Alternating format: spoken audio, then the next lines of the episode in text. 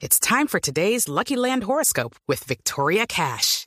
Life's gotten mundane, so shake up the daily routine and be adventurous with a trip to Lucky Land. You know what they say. Your chance to win starts with a spin. So go to LuckyLandSlots.com to play over 100 social casino-style games for free for your chance to redeem some serious prizes. Get lucky today at LuckyLandSlots.com. Available to players in the U.S., excluding Washington and Michigan. No purchase necessary. VGW Group. Void where prohibited by law. 18 plus. Terms and conditions apply.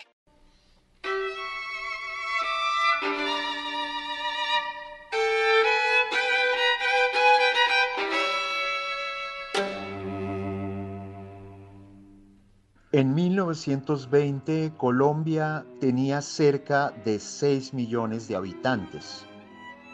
En 1920 nacieron Alejandro, Lucy, Manuel, Cecilia, Edgar, Enrique, Nereo y Manuel Humberto, que luego darían mucho de qué hablar. Hoy, 100 años después, el Museo Nacional y la HJCK quiere que se vuelva a hablar y que podamos escuchar a estos ocho creadores colombianos. Alejandro Obregón, Lucy Tejada, Manuel Zapata Olivella, Cecilia Porras, Edgar Negret, Enrique Grau, Nereo López y Manuel H. Rodríguez.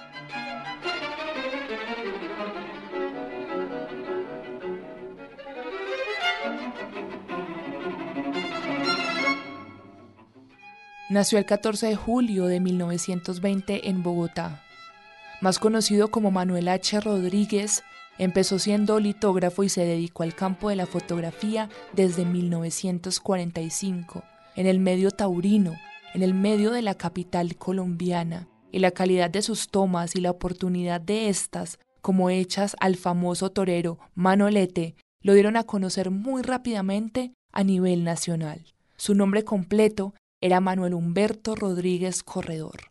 Él solía decir, el reportero gráfico debe renunciar continuamente a ciertas satisfacciones de índole familiar o social en aras de cumplir con su misión periodística. Cuando los ciudadanos aprovechan el día festivo o señalado para su esparcimiento físico o espiritual, el reportero gráfico ha de desempeñarse inmutable en su medio que es la noticia, con la que diariamente graba la historia del país, la cual, siendo verdad histórica del pasar de los días, no debe intentar por ningún halago falsear en gráficas, ya que son estas nuestra verdad ante los lectores.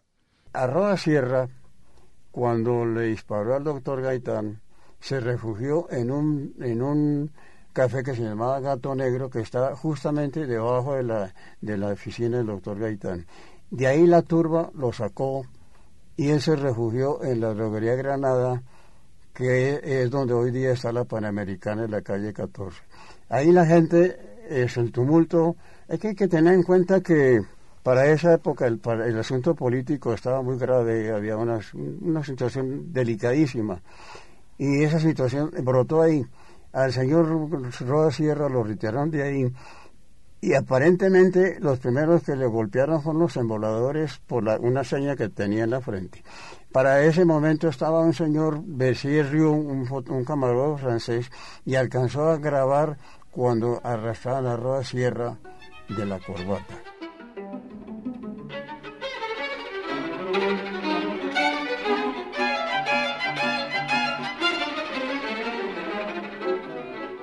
Escuche las voces de los creadores en el especial de HJCK Radio y el Museo Nacional de Colombia en el marco de la exposición 100 por 8, centenario de ocho creadores colombianos.